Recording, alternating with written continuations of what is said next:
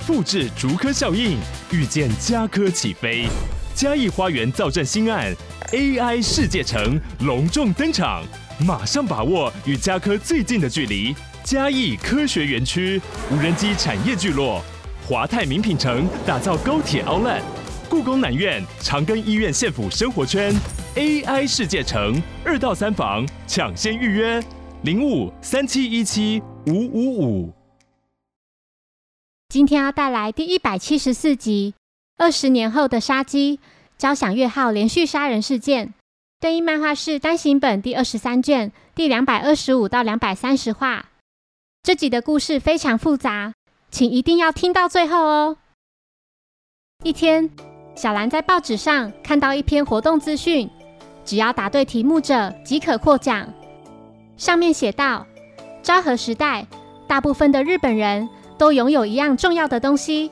您现在还有这样的东西吗？只要现在还拥有这样逐渐消失的宝贵物品的人，前十位名额将可获邀免费参加三天两夜的小笠原旅行团——古川大。简单说明一下，古川大这个名字：古是古代的古，川是河川的川，大是巨大的大。小兰认为答案肯定是唱片。小五郎却觉得，现代日本人缺少的当然是武士道精神。柯南猜测答案应该会是：活动当天，三人带着这件稀有物品前来解答，果真被柯南猜中了。答案是日本首度发行的一万元纸币。这边补充，故事中提到的一万元纸币是于昭和三十三年（西元一九五八年）十二月一日发行。并于昭和六十一年（西元一九八六年）一月四日终止发行。它是日本战后经济奇迹的象征之一，消费活动大幅增长的代表性物品。这边另外再补充，日本将于二零二四年更换一万元纸币的头像，原本的福泽谕吉将改为色泽荣一。色泽荣一是日本幕府末期至大正初期活跃的武士、官僚、实业家。有日本资本主义之父以及日本实业之父等美名。三人登上这艘巨大的交响乐号后，小兰询问了接待人员：“举办这次活动的古川大在哪里呢？”他想谢谢这位古川先生招待几人免费搭船。接待人员表示，他们也没见过这个人，挑选乘客的方式皆是以电话联络的。这时。原搜查一刻警示交旗导致也出现在船上。他是小五郎从警时的上司，在两年前已经退休了。交旗对小五郎说：“原本还是搜查一刻的刑警，现在已经摇身一变，成为一名有威望的名侦探了。”小五郎询问他怎么也会在这呢？交旗回复：“因为今天是个特别的日子。”对于在十年前辞去警察职务的小五郎而言，应该已经忘记那件事了。一名叫龟田照吉的男子走向几人，他不发一语，只是亮出了一个印章。在场几人并不明白他想做什么。接着龟田转身离去，他的印章不小心掉到地上。小兰和柯南将印章捡起后，看到了上面的名字。小兰将印章还给龟田时，顺口向他道谢。另一名叫谢江世久的乘客拍了龟田的肩，他手上拿着一把钥匙，并对龟田说自己已经等待他许久。扣除柯南后的第十位获奖的乘客，名叫海老明忍。焦启觉得这个人看上去很眼熟，海老明认为他一定是认错人了。一名男员工提到。现在还不能起航，稍早有位最先抵达的老先生。老先生说他忘了带一样东西，在回头去拿东西后，到现在还没有出现。一名女员工表示，刚才有看到那位老先生，他说在晚餐前想歇息一会，不能打扰他。柜台人员笑称，即使船上发生什么事，也不必担心，因为现在船上。有位退休的刑警以及两名侦探。很快地，交响乐号起航，预计在明天早晨抵达目的地。黄昏时分，小兰走向被橘红色的夕阳照耀着的船头，她张开双臂，说了句 “I'm the king of the world”。柯南心想：要是沉船了怎么办？一名叫金井定雄的男乘客走向几人，他说：“夕阳染红了这片汪洋，看向这样如此美丽的景致，任谁都会想放声呐喊。”小兰觉得大海能让烦恼全部烟消云散。一名叫基贝主的短发女乘客走向小兰，她说：“大海确实能掩盖一切，不论是痛苦的回忆，还是不安的未来。”就连尸体也一样，家父是死在海上的。我们应该感谢举办这次活动的古川大先生。小兰表示，他知道古川大是谁。刚才捡起的那个印章上面就刻了“古川”两个字。由此可知，拿着印章的龟田照吉就是古川大。他肯定是想在晚餐期间表明，给大家一个惊喜。基贝主不解。他稍早才问过那个人的名字，他明明姓龟田，怎么会是古川大呢？晚餐期间，龟田有些身体不适，他向谢江表示自己要先回房间休息了。除了小五郎几人在用餐外，目前只剩老先生和另一名侦探待在房间里。金井提到自己刚才在走廊上和那位老先生擦肩而过。觉得他似乎是个沉默寡言的人。服务生表示，听说那位老先生是个海洋研究学家，名字叫做叶财三。简单说明一下叶财三这个名字：叶这个字是叶子的叶的一体字，写法是左边一个代表嘴巴的口，右边是十字架的十，财是刚才的财，三是三宝的三。在场几乎所有人听到这个名字后都不敢置信，纷纷瞪大双眼。焦琪愤怒地询问叶才三住在哪间房。服务生回复在一号房，住在隔壁二号房的就是另一名侦探。小五郎似乎对叶才三有些耳熟。焦琪激动地回小五郎说：“拔开牙喽！你忘记了吗？他就是我们曾经一同追捕的。”那件四亿元强盗杀人案的主谋，人称“影子计划师”叶才三。几人立刻来到一号房一探究竟，然而房间里空无一人。焦琪要毛利负责上层，自己则去下层找找。龟田回到房间时，在房门口的地上发现了一张纸条，在看了纸条后，露出一抹微笑。龟田随后前往机房。这里灯光灰暗，有个人影趁其不备，开枪射杀龟田。不久后，小五郎用力地敲击二号房门，没想到住在里面的人竟然是服部平次。几人向平次提到了这位影子计划师。平次想起自己在小时候就曾听家父说过这号人物。小五郎表示，影子计划师的本名叫叶财三。他的计划详尽缜密，滴水不漏，作案手法干净利落，把警方耍得团团转。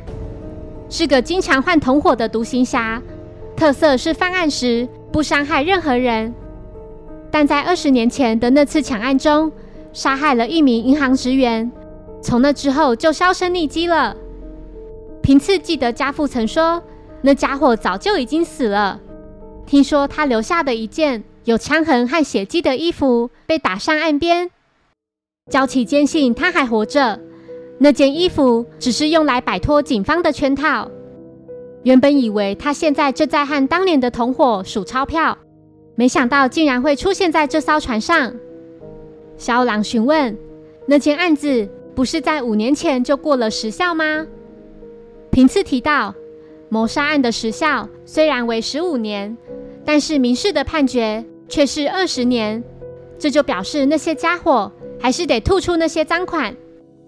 焦琪补充说：“虽然叶财三已经过了法律追诉期，但其他三人却还有效。也许他的同伙也在这艘船上。今天是个特别的日子，那件案子就发生在二十年前的明天。两个小时后，过了午夜十二点，他们就能无罪一身轻，告别逃亡生涯了。小兰在看到平次后，热情地向他打招呼，并询问说：“荷叶怎么没有一起来呢？”平次回应道：“他干嘛出现在这里呀？他是他，我是我，我才不像你们一样如胶似漆，整天腻在一起呢。”啊哈哈！我是说，你们这对父女的感情还真不错呢。小兰准备带着平次和柯南前去餐厅，焦琪与小五郎则继续查找叶才三。平次提到，他之所以会坐上这艘船，是因为上周收到了一封奇怪的信，里面还付了十万元。信上写着“古川大”，没有寄件人的地址，而且钞票。全都是旧版的纸钞。另外还说，只要将钞票秀给船员看，就能搭船了。平次说：“我查案从来不收费的，只是想上船把钱还给对方。不过这似乎是个有趣的案子呢。”不久后，鸡贝主、海老明、谢江及金井等人也纷纷来到餐厅。鸡贝主邀请几人一同玩扑克牌。时间仅剩最后一小时，焦琪和小五郎仍在四处找寻叶才三。玩牌期间，平次注意到海老明一直在留意时间。海老明解释，因为明天是个很重要的日子。之后，小五郎来到餐厅，他看上去非常疲惫。谢江、基贝主以及海老明准备离开餐厅，金井则说。他想先去上厕所，马上就回来。时间来到午夜十二点，焦琪一脸失落地来到厨房。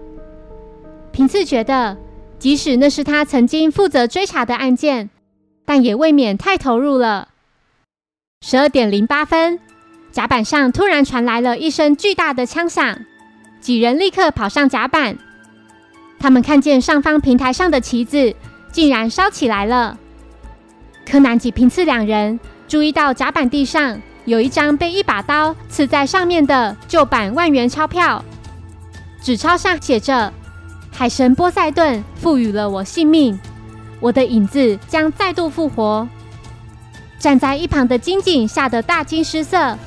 他说：“他还活着，果然的家伙还活着。”这时，船尾突然发生爆炸，所有人跑向船尾。爆炸的是放置紧急救生梯的箱子。柯南及平次赫然发现，火堆里竟然有具尸体，尸体已被烧得面目全非，无法得知确切的死亡时间，也无法辨认这具焦尸的身份。海老明请大家注意看尸体手上的金表，他记得那是谢江手上所戴的表。焦琪及小五郎也对此有印象。似乎连衣着也是。基贝主觉得尸体的姿势很可笑，上半身立起来，就像是在特地秀出他的金表。平次解释，这叫做热僵硬现象。被烧焦的尸体，骨骼肌肉在热力的作用下会产生热凝固，引发热僵硬现象。手脚弯曲后的肌肉会比伸展开的肌肉力量大上许多。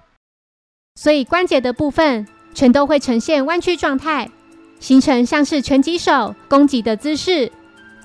平次觉得最可疑的是手表的表带，表带已经松开了。小狼认为一定是旁边这个和尸体一起被放进箱子里的汽油罐爆炸时弹开的，因为盖住这个箱子的那块布飞掉了。稍早在找寻叶才三的期间。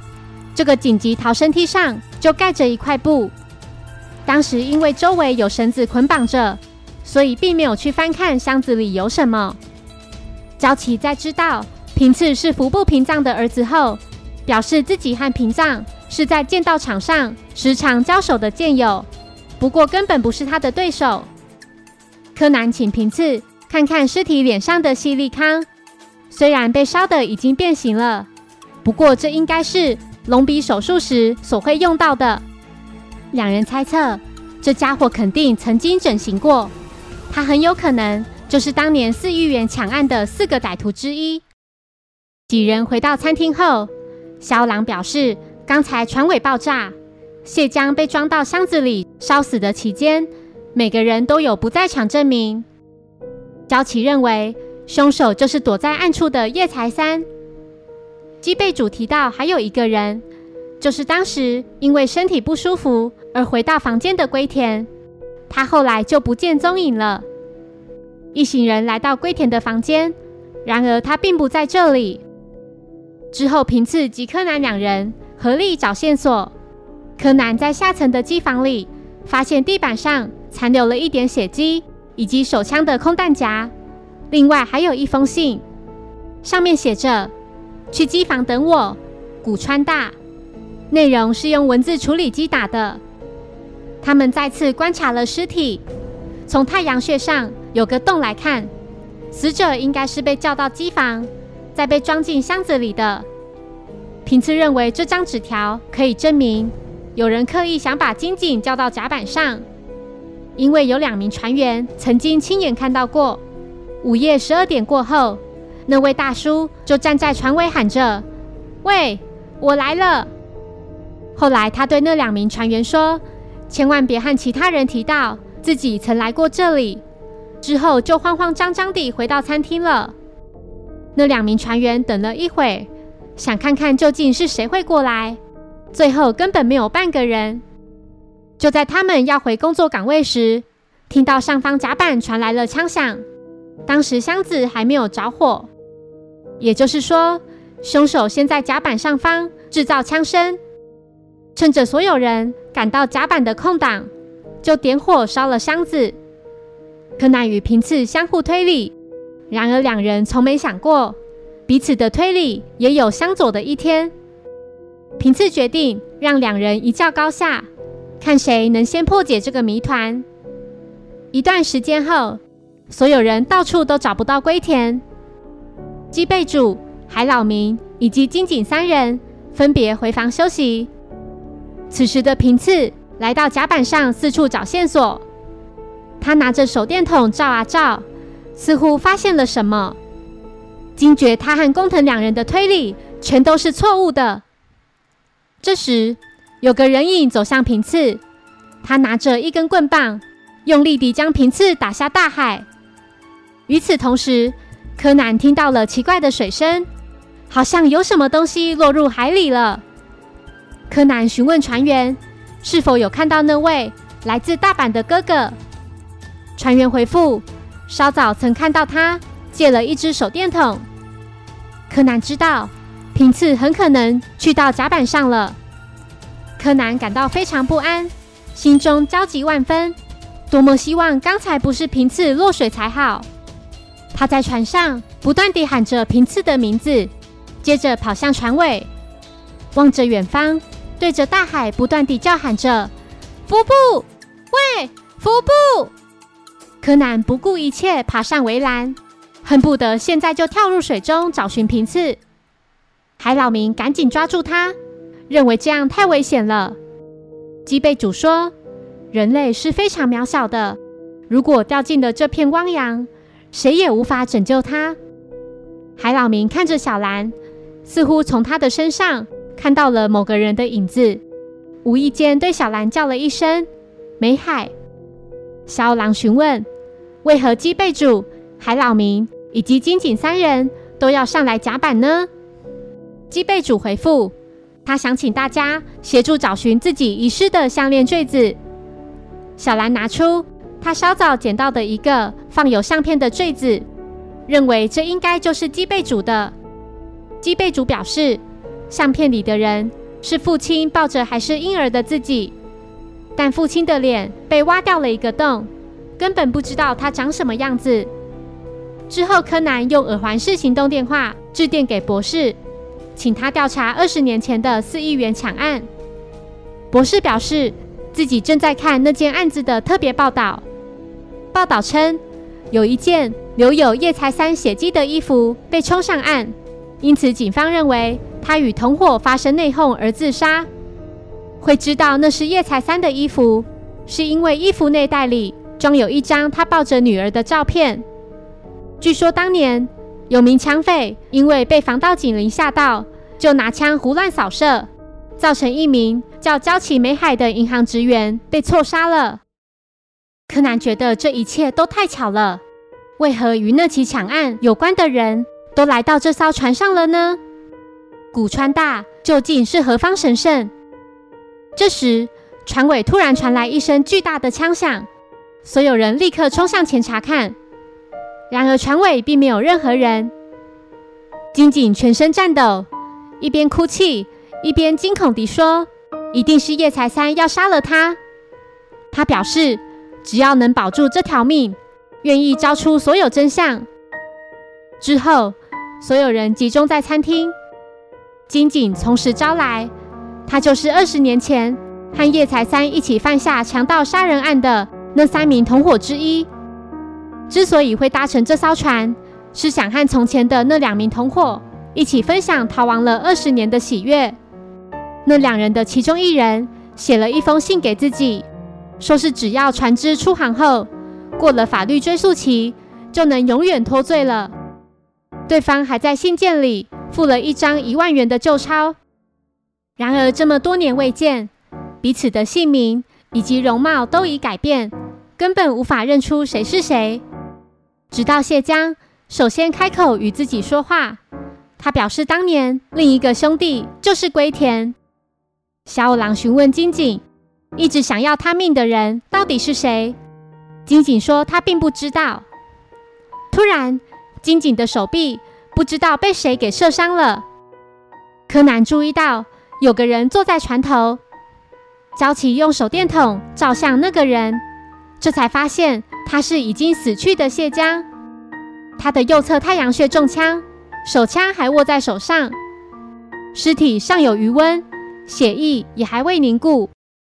稍早枪响时，所有人都集中在餐厅里，如此一来便可得知谢江是自己开枪射击太阳穴的。焦琪认为。也许他刚才就一直躲在船头偷听，知道自己无法再逃亡，便举枪自尽。小五郎不解，那具被烧死的焦尸明明穿着谢江的衣服，戴着他的手表，那具焦尸到底是谁呢？焦琪觉得那也许是失踪的龟田，要不然就是叶才三。柯南注意到谢江身后被绑了一个绳梯。如果躲在这里的话，就不会被发现了。焦琪在餐厅的一面玻璃上找到了子弹射穿的痕迹。从方向看来，子弹是从谢江所在的船头穿过玻璃射进餐厅里面。海老明在餐厅角落的墙上找到了那颗子弹。焦琪提到，谢江曾隶属于某个国家的部队，射击技术非同一般。柯南询问船员们：“有哪个房间有被人翻动过的痕迹呢？”他想找那位来自大阪的哥哥。由于他是个侦探，可能会去翻找大家的房间。船员回复：“除了龟田的房间之外，其他人的房间都上锁了。不过海老明的房间还未找过，因为房间里看起来非常整齐，除了放置一件看似没有被打开的皮箱之外。”床上连个折痕都没有。之后，柯南走向船尾那具焦尸的旁边，他手上拿着旅行团的广告单，看着纸上所写的“古川大”这个名字，一切的谜团都是由此而起。这时，一阵强风吹走了那张纸，纸张往右翻了九十度，被吹到了栏杆上。柯南无意间从纸上看到了什么？难道这名古川大？他就是，接着纸张就被风吹走了。柯南靠在栏杆上，偶然注意到栏杆上有烧焦的痕迹，一旁还有剥落的油漆。不止这里，到处都有相关的痕迹。在柯南思考着案件的时候，小兰突然丢来一颗网球。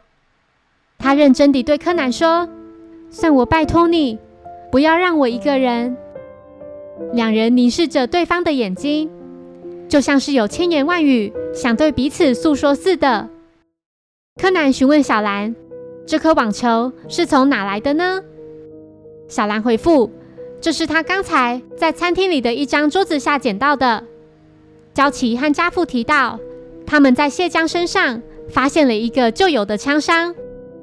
柯南手握那颗网球，露出了自信的神情。他终于厘清这起离奇案件的真相。博士致电给柯南，告诉他某事。柯南听到后震惊不已。之后，他来到船头，并麻醉小五郎，接着变身为他的声音，请小兰让所有人到这里来集合。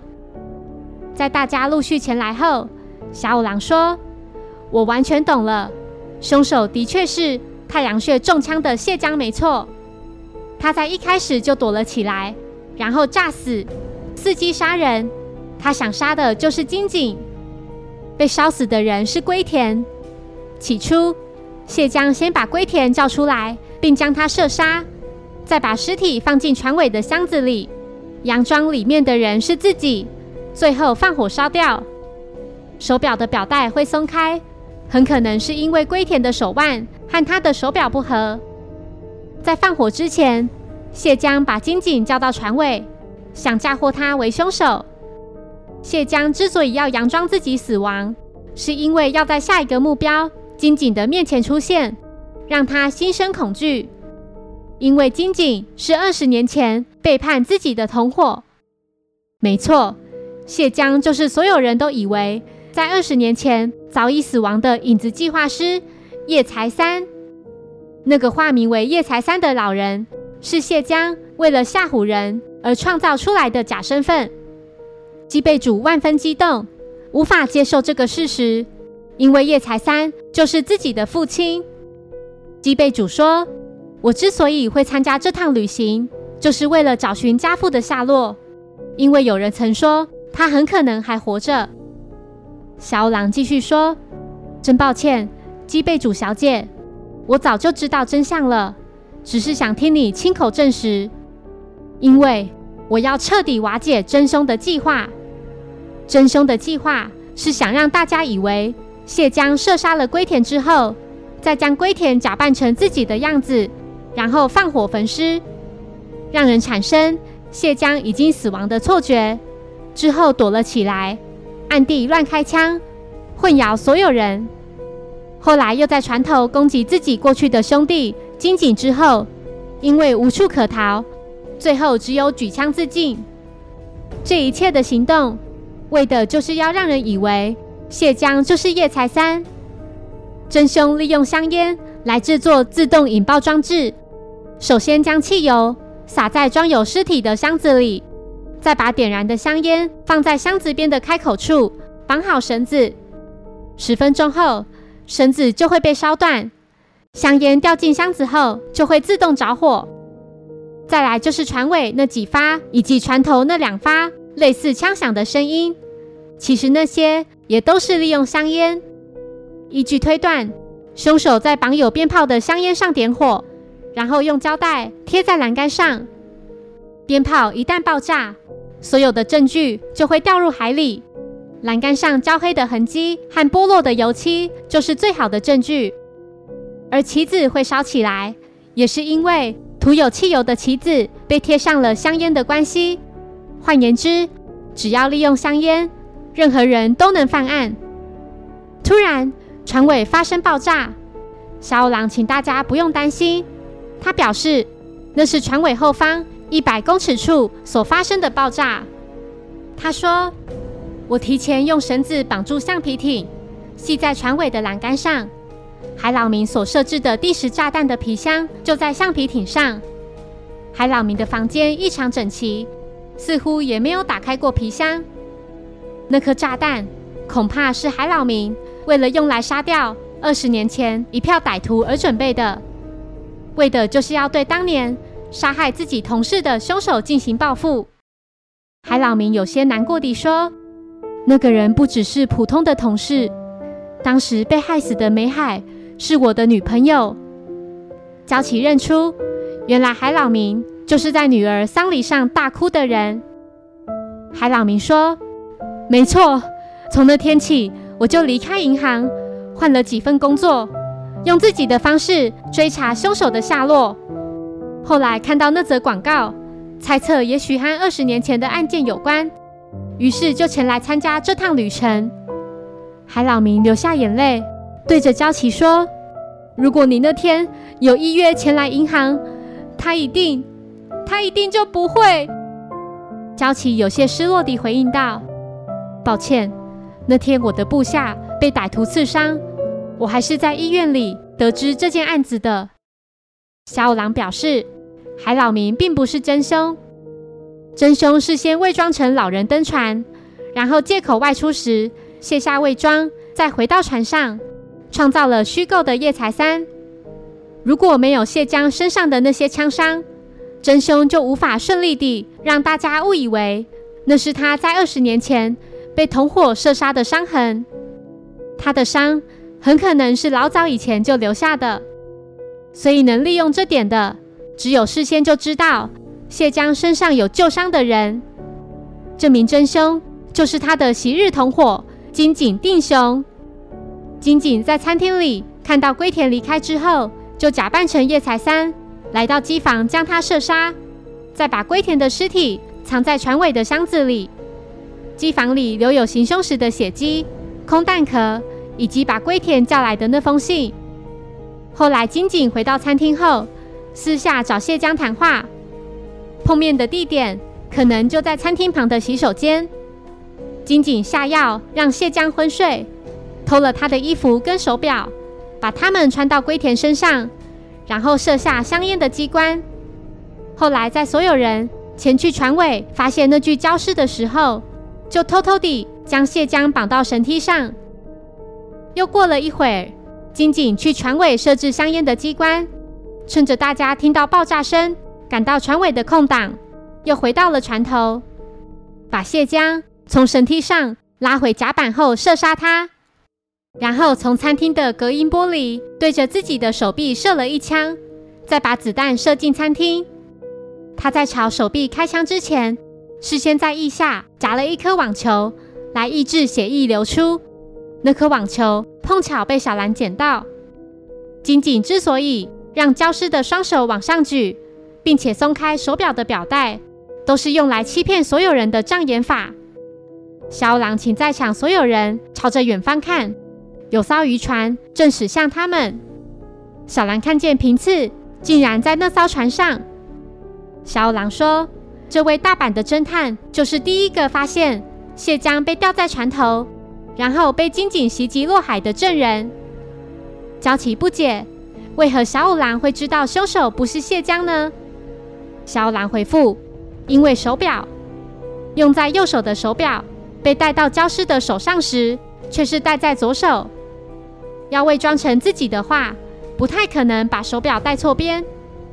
刊登这趟旅程广告的人。应该也是金井，恐怕这是他们在二十年前就约定好的，在追溯期满的这天，以古川大的名字在报上刊登广告。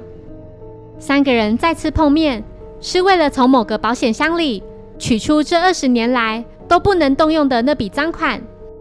要打开这个保险箱，就必须要有印章、钥匙和签名，缺一不可。这三样分别由三个人。各负责一项。负责签名的金井，在看到手拿印章的龟田以及钥匙的谢江后，立刻得知他们的身份。为了一人独吞那些钱而杀掉他们，焦启觉得这家伙真愚蠢，都已经熬过了法律追诉期，竟然还这样大费周章地杀人。金井回应道：“因为我想赢他，我不服气，我想赢过那位。”总是计划完美的叶财三，赢过那个总是嘲笑我的影子计划师。可是我不懂，为何和那件抢案的相关人士都一同搭上了这艘船呢？我并没有在广告上提到叶财三这个名字啊。古川大这个名字的笔画少，且容易记住。叶财三有时候会用这个名字来代替使用。焦启大笑了几声，他说。你把直视的古川大这三个字往右边九十度横放着看，名字就变成了才三叶，你根本比不上他。这二十年来，你一直都被叶才三玩弄于股掌间。接下来我会重新梳理这起事件的缘由与经过。首先是关于二十年前的银行抢案，当时的主谋是叶才三，他的三名同伙分别是龟田照吉、金井定雄以及谢江世久。当时他们误杀了一名银行职员交崎美海，海老名人是他的同事，也是他的恋人。交崎美海是交崎导致的女儿。交崎导致与小五郎一同参与这起抢案的调查。接着是叶才三以及古川大。从故事中可以得知，叶才三其实就是谢江世久。叶才三有时候会用古川大这个名字来代替使用。古川大是叶才三的假名，用于获取抢劫赃款所使用的名字。龟田、金井、谢江三人约定抢案二十年后。一同领出赃款，龟田负责保管印章，谢江负责保管钥匙，而金井负责签名。关于二十年后的交响乐号案，旅行的策划人是古川大。从故事中可得知，策划人实际为金井定雄，而金井私下委托服部平次调查，而龟田、海老明、基备主、谢江以及交崎岛志。五个人在看到猜谜活动的发起人名叫古川大，猜想或许和二十年前的抢案主谋叶才三有关，所以一同搭船。因为把直视的古川大三个字往右九十度横着放，即可看到才三叶。接下来我会透过时间线详细说明交响乐号案的事发经过。故事中有两个关键的时间点：午夜十二点以及午夜十二点零八分。一开始，金井装扮成老人上船，并自称叫叶才三。之后，龟田到机房被杀，真凶把其尸体放入船尾的箱子。海老明、机备主、金井以及谢江四人和柯南等人在厨房玩牌。午夜十二点前，基备主、海老明、谢江决定先离开。金井说要去上厕所。午夜十二点一过。交崎与小五郎放弃追查，回到厨房。金井私下找谢江，用药物迷昏他，然后脱下他的衣服跟手表，套在龟田的身上。午夜十二点零八分，甲板传来枪响，旗子着火。紧接着，船尾的箱子爆炸着火，大家发现了未知身份的礁尸。金井趁乱把谢江拖到船头的绳索上。后来，平次发现谢江被吊在船头的绳梯时，被金井从身后袭击落海。一段时间后，船尾传来枪响，大家前去查看。金井趁机到船头射杀谢江，并将他从绳梯拖上甲板。然后，金井向大家坦白抢案真相，自导自演被枪射到，以洗脱罪名。接着，大家在船头。看到太阳穴中弹的谢江，认为他就是畏罪自杀，而真凶金井定雄在最后才知道古川大是叶才三的假名。以上是时间线的梳理。